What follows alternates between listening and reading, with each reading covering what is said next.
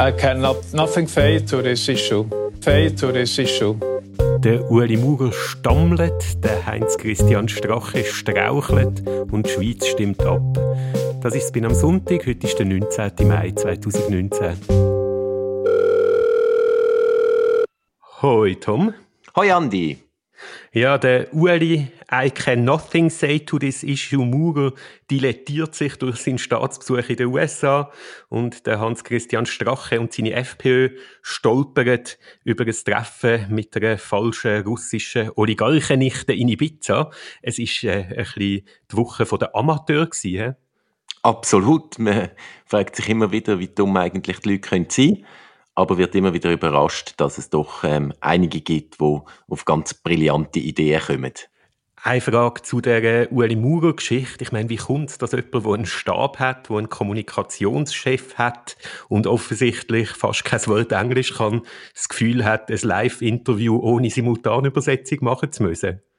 Ja, ich kann mir es auch schwierig erklären. Ich könnte mir vorstellen, dass das halt ein Com-Chef könnte sein, wo ähm, sich vor allem hervortut, indem er lobt und zeigt, wie brillant sein Chef ist. Vielleicht ist er so zu dem Posten gekommen und vielleicht hat er einfach überhaupt keine kritische Distanz oder traut sich überhaupt nicht, ihm zu sagen, hey, also wenn du praktisch kein Wort Englisch kannst, ist vielleicht das Live-Interview auf CNN jetzt nicht die beste von allen Ideen. Ja, der Peter Minder, der Kommunikationschef von Muri Maurer, wäre vielleicht doch besser Sportkommentator geblieben. Bei dieser FPÖ-Geschichte, ich meine, genremässig ist das ja so ein bisschen eine Komödie, wo ein Thriller auf die Schippe nimmt, ein Agenten-Thriller, hat man das Gefühl. Eine grosse Frage da natürlich, äh, ja, wer hat den Strache in die Falle gelockt? Wer hat äh, die Schauspielerin dort hingeschickt, die eben die russische Millionärin gespielt hat? Was ist da deine Vermutung?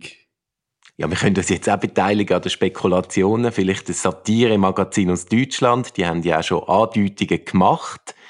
Oder dann halt doch irgendein Geheimdienst, wo ja, Angst hätte vor russischem Einfluss in Österreich. Aber ich habe keine Ahnung. Aber ich denke, das wird sich sicher in den nächsten Tagen oder Wochen wird sich das auflösen.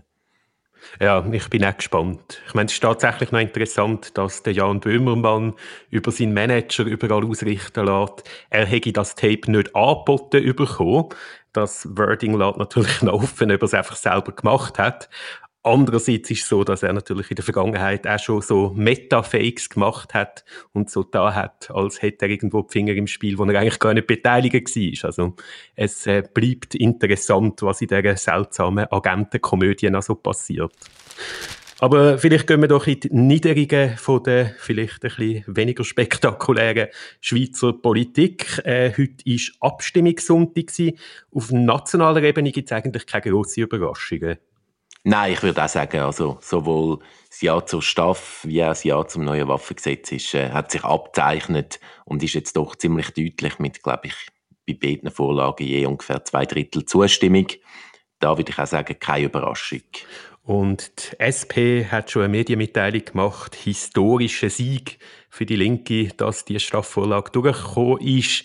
Wir haben letzte Woche schon darüber geredet, dass wir nicht unbedingt dieser Ansicht sind. Spannender aber vielleicht als nochmal die ganze nationale Geschichte zu diskutieren, ist die Umsetzung in den Kantonen. Und da hat es eine Abstimmung heute im Kanton Solothurn gegeben, eben Umsetzung von dieser Steuervorlage. Der Kanton Solothurn hat eine sehr aggressive Tiefsteuerstrategie fahren. Äh, die effektive Steuerbelastung für Unternehmen wäre von bis jetzt 21% auf 13% gesunken. Und jetzt hat es eine Ablehnung von dieser Vorlage. 51 Prozent der Bevölkerung sind gegen die aggressive Tiefsteuerstrategie. Ja, es ist ähm, wirklich, also ich finde es eine grosse Überraschung, auch, dass man einerseits Ja zur Staff sagt, deutlich, und dann andererseits aber die kantonale Umsetzung genau von dieser Vorlage ähm, ablehnt. Es ähm, zeigt sich jetzt auch ein bisschen das Muster. Der Kanton Bern hat ja auch schon ähm, eine kantonale Umsetzung, die auch so richtig Tiefsteuerstrategie gegangen wäre, abgelehnt und das lässt jetzt doch ein bisschen Hoffnung aufkommen, dass in weiteren Kantonen Tiefsteuersätze für Gewinn von Firmen eben könnten auch ähm, an den Urnen dann bekämpft werden. Ja, zur Staffel in Solothurn, aber dann nein zur kantonalen Umsetzung. Wie interpretierst du das? Ich meine, die optimistische Lesart wäre wahrscheinlich die, dass es Leute gibt, die tatsächlich glaubt haben, dass es bei dieser nationalen Vorlage vor allem darum geht, Steuerprivilegien abzuschaffen bei den Steuerprivilegien, äh, die von der OECD äh, jetzt unter Beschuss gekommen sind, und man gleichzeitig keine Tiefsteuerstrategie will, keinen verschärften Steuerwettbewerb will und deshalb zu dieser kantonalen Umsetzung Nein sagt. Die andere Interpretation wäre, dass viele Leute Ja gesagt haben zur Staffelvorlage wegen AHV-Teil und dass eigentlich der Steuerteil allein von dieser Vorlage auch abgelehnt worden ist. Weil es ist schon ein bisschen rätselhaft, wie Leute jetzt den Steuerteil von der nationalen Staffelvorlage gut finden aber dann die Umsetzung nicht.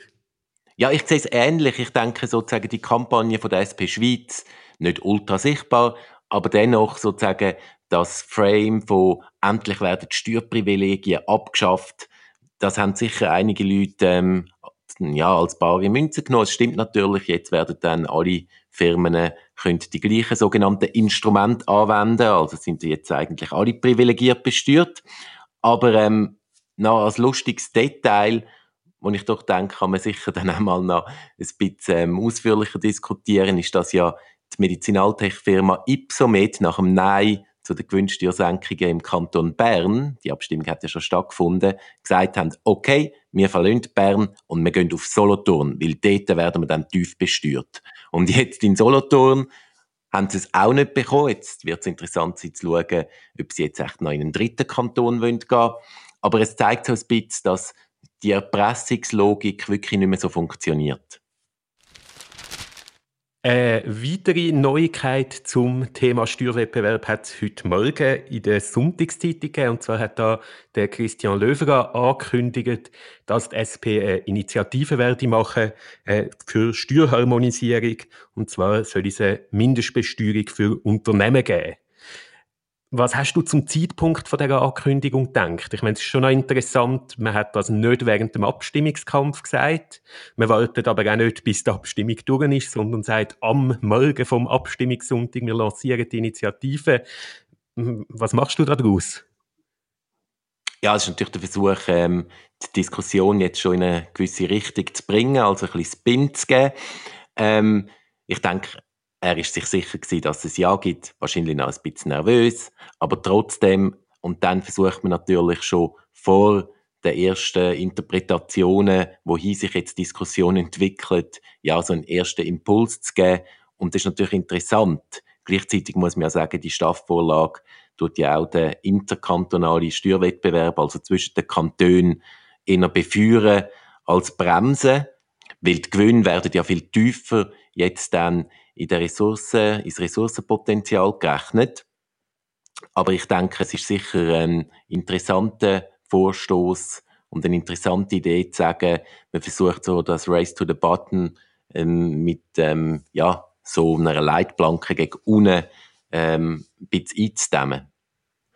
Das ist eigentlich noch interessant. Wir haben gesagt, es ist so ein bisschen Illusion und eine Schönfärberei zu sagen, bei der Abstimmung sei es darum gegangen, Steuerprivilegien abzuschaffen.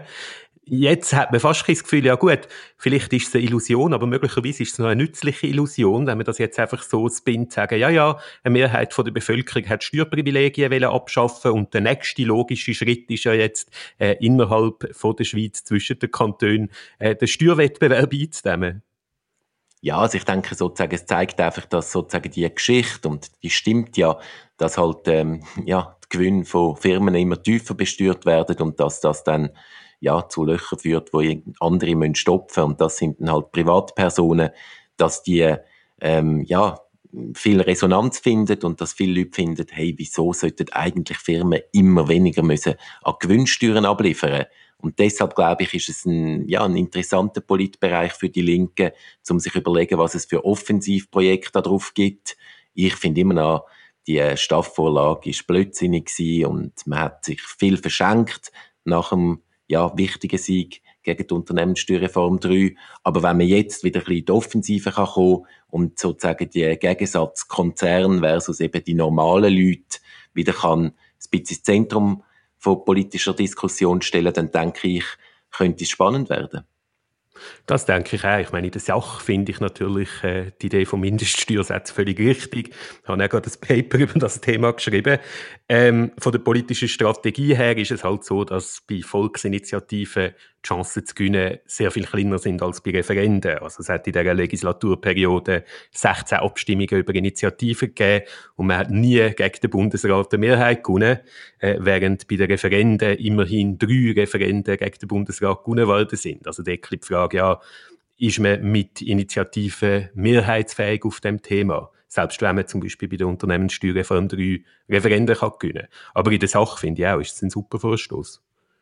Ja, und es gibt noch ein anderes Problem, ein inhaltliches, und zwar, es geht ja einerseits um, um die Sätze, also wie viel Prozent vom Gewinn muss man abliefern, und andererseits, und das ist jetzt ja eben der Fluch mit der Staff, geht es darum, von wie viel Gewinn werden überhaupt noch gerechnet. Also man hat irgendwie einen Reingewinn von einer Firma und dann sagt man, mit den Instrumenten, die wir jetzt heute angenommen haben, kann man den abrechnen, oder? Und Schluss am Ende, wenn es dann um den effektiven Steuersatz geht, ist eben die Bemessungsgrundlage, also wie viel muss man wirklich besteuern von, von einem Gewinn, den man hat, ist eben genauso entscheidend wie die Sätze. Und deshalb denke ich, wäre es wichtig, wenn man jetzt richtig Steuerharmonisierung denkt, dass man eben nicht nur wirklich die Steuersätze anschaut, sondern auch schaut, dass Bemessungsgrundlagen ähm, ja nicht zu weit auseinanderdriften in den Kantonen.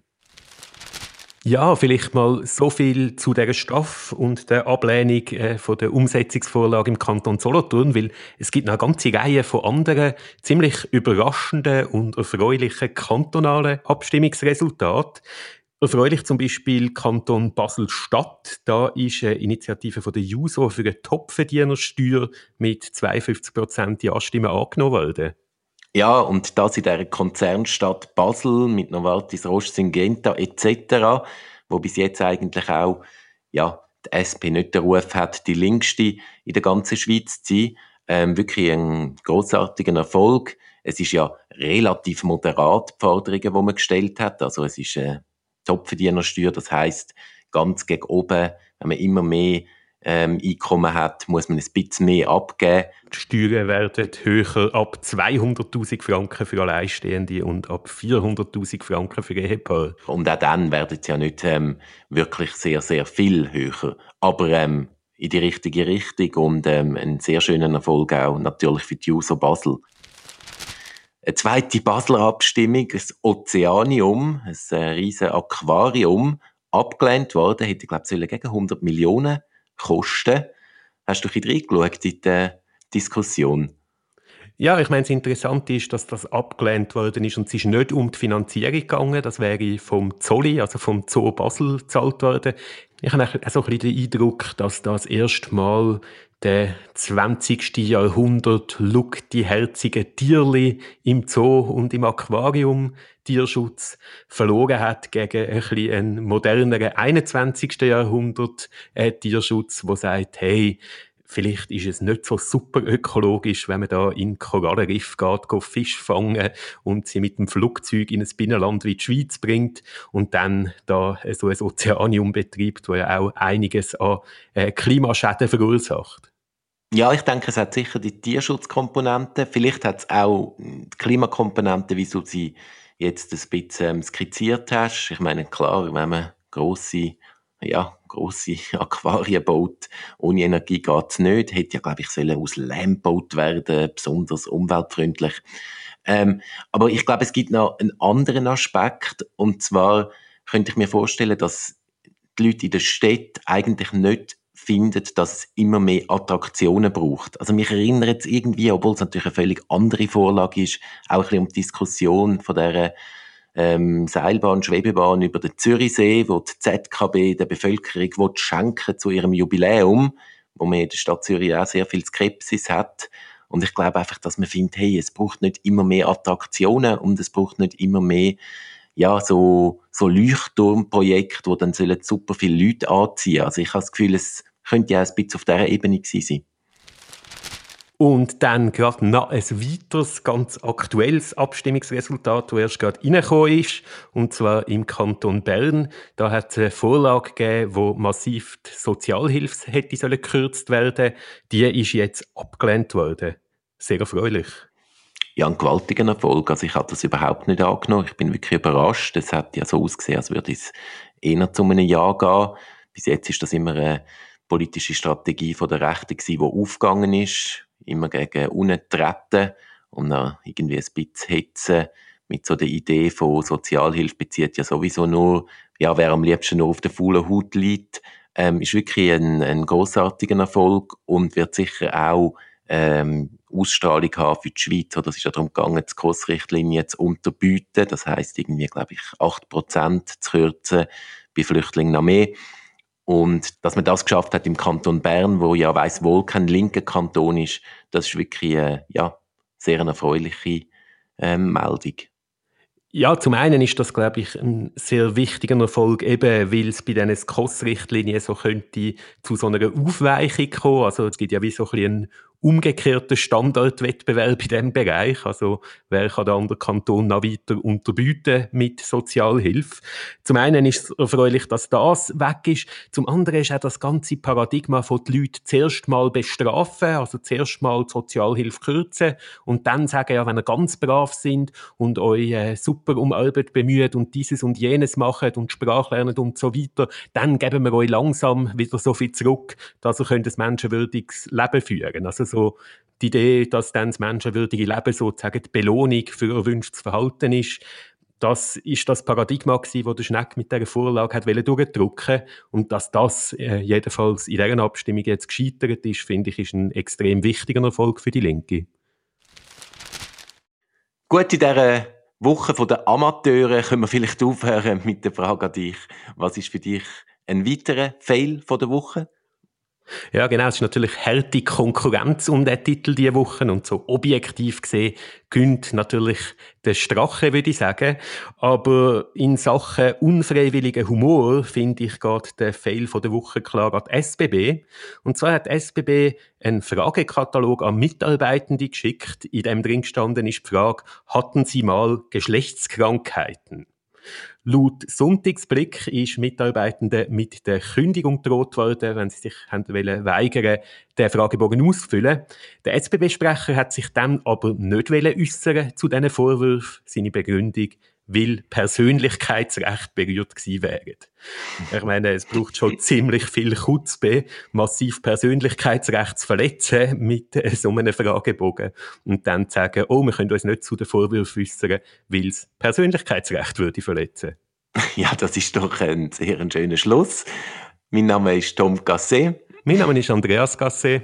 Und das war Spin am Sonntag. Uns kann man abonnieren auf iTunes und überall, wo es Podcasts gibt. Und weil wir noch einen ganz kleinen Podcast am Anfang von seiner hoffentlich langen Blütezeit sind, wäre es für uns umso nützlicher, wenn ihr uns bewertet, äh, wo auch immer ihr Podcasts hört oder den Link zu unserem Podcast weitergebt. Vielen Dank und eine schöne Woche. Schöne Woche zusammen.